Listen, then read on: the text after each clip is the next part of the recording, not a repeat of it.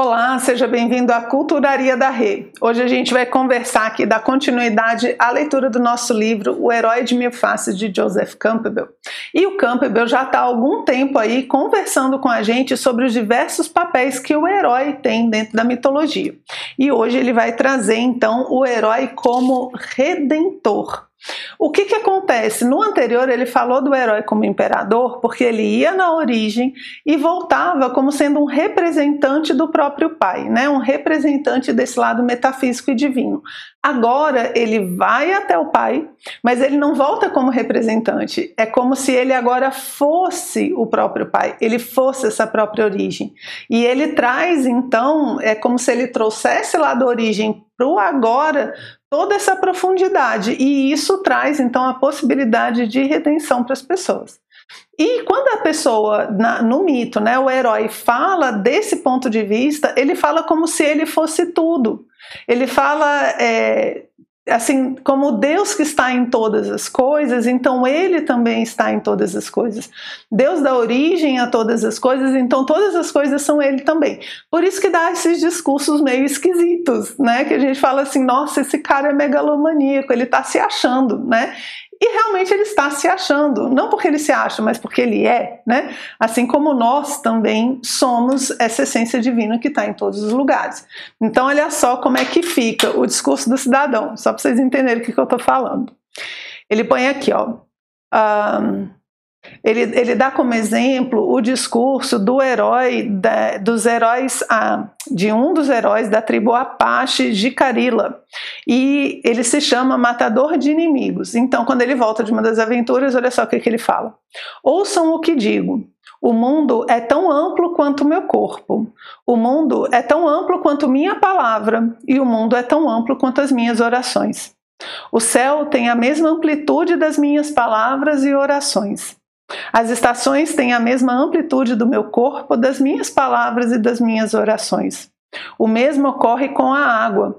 Meu corpo, minhas palavras, minha oração são maiores que as águas. Quem acredita em mim, quem ouve o que digo, terá longa vida. Quem não ouve, quem pensa de forma maligna, terá vida curta. É, por que, que vai ter vida curta quem não se identificar com ele? Porque quem não se identificar com ele não está se identificando com o eterno, porque ele nesse momento é o eterno. Então, quem se identifica com ele terá essa vida eterna, essa vida longa. E quem não se identifica, ou seja, quem está longe, quem está é, identificado com a matéria, com as coisas passageiras, vai ter uma vida curta, porque a nossa vida ela é da extensão das coisas que a gente se identifica. Então, se eu me identifico com a origem, com o ser, com o divino, eu tenho vida longa. Se eu não me identifico com ele, me identifico com a matéria, com o passageiro, eu vou ter ter uma vida curta, certo? E você vê como fica, né? O mundo é do tamanho do meu corpo, das minhas orações. Então, assim, ele é tudo. Por quê? Porque ele agora pode trazer essa origem para o presente, não só ser um intermediário, e redimir as pessoas, não só a si mesmo. Agora ele pode redimir os demais, né? E para falar um pouco mais sobre isso, Campbell traz também como exemplo uma história onde Krishna mata o tio, e aí, quando o tio morre, como ele é uma, ele está cumprindo com o destino de todos, né? Os sábios ficam é, se regozijam, os santos entendem o que ele fez, mas as mulheres do tio não entendem e vão lá pedir satisfação, né? E Krishna vai tentar consolar elas.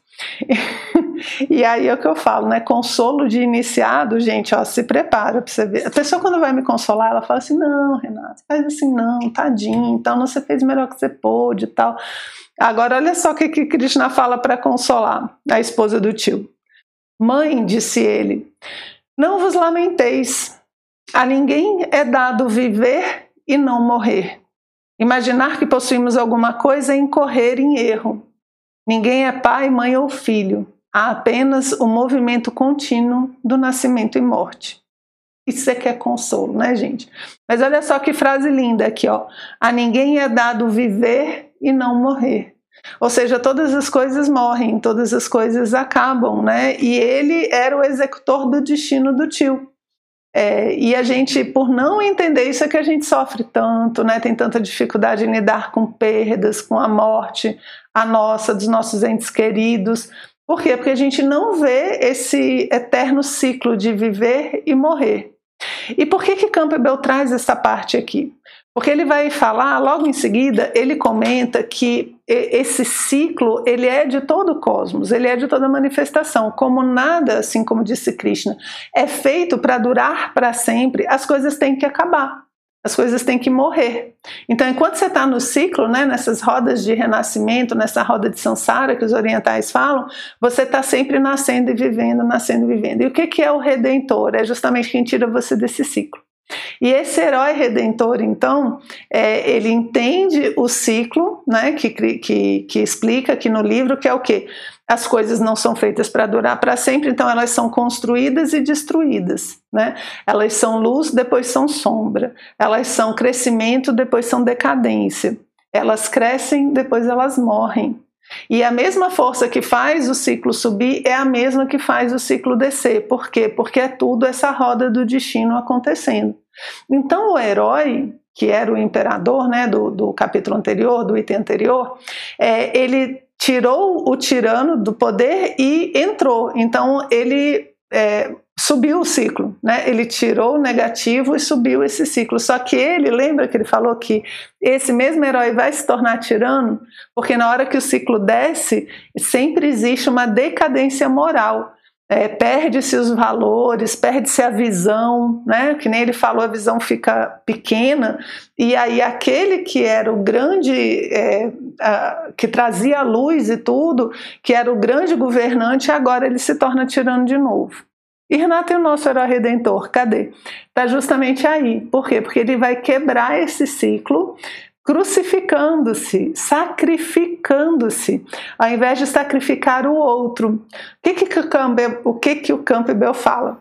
É que esse outro, quando o herói tira o imperador, na verdade, os dois são um só. A gente está falando de dois aspectos da mesma coisa, da mesma situação, da mesma pessoa, da mesma força. Então vai ser sempre coloca um, tira outro, coloca um, tira outro. E a redenção é justamente quando ele quebra esse ciclo. Ele não vai tirar ninguém do poder. Ele vai se sacrificar, ele vai quebrar esse ciclo. Olha como o Campbell põe aqui. O herói de ontem torna-se o tirano de amanhã a não ser que se crucifique a si mesmo hoje. Entende? Aí ele quebra, porque ele não vai se tornar tirano, é como se ele terminasse no auge, né? Ele, ele supera a dualidade. Do ponto de vista do presente, há uma tal implacabilidade nesse anúncio do futuro que este parece niilista. As palavras que Krishna, o salvador do mundo, dirigiu às viúvas de cães têm um sobretom ameaçador né? Que é tipo assim, ó, todo mundo vai morrer, você se prepara aí, né? Ah, eu sei que eu sei que a gente fala brincando, mas é uma realidade e quando a gente pensa isso de forma real, parece de fato ameaçador. E o Campbell compara esse discurso de Krishna com o discurso de Cristo, quando ele fala assim, ó, é precisamente o que está presente as palavras de Jesus. Eu não vim para trazer a paz, mas a espada né, que Krishna tinha matado o tio ali antes. E aí agora ele está falando que Cristo fala de coisas similares, né? Pois eis que vim para colocar o homem contra o pai, a filha contra a mãe, a nora contra a sogra. E o inimigo do homem será um do meu meio. Aquele que amar mais o pai ou a mãe do que a mim não é digno de mim. Ou seja, a gente tem que amar ele acima de tudo. Por quê? Porque ele é o redentor, ele é a presença da própria divindade, ele é a presença dessa essência. E quem alinha com ele vive, quem não alinha morre, certo? E, e aí no finalzinho, né, a última frase desse item também é muito bonita, que ele fala assim, ó. É, as figuras enigmáticas dissolvem-se outra vez no caos primordial. Eis a sabedoria que reside no final e no recomeço de cada ciclo. Então, ele não é mais o ir e vir, né? Não é mais subir e descer, não é mais o ciclo. Ele agora se dissolve, volta para essa unidade para depois recomeçar um novo ciclo de idas e vindas, de sobe e desce. Ok? Então, esse era o nosso comentário para hoje. Espero que tenham gostado e a gente se vê no próximo encontro.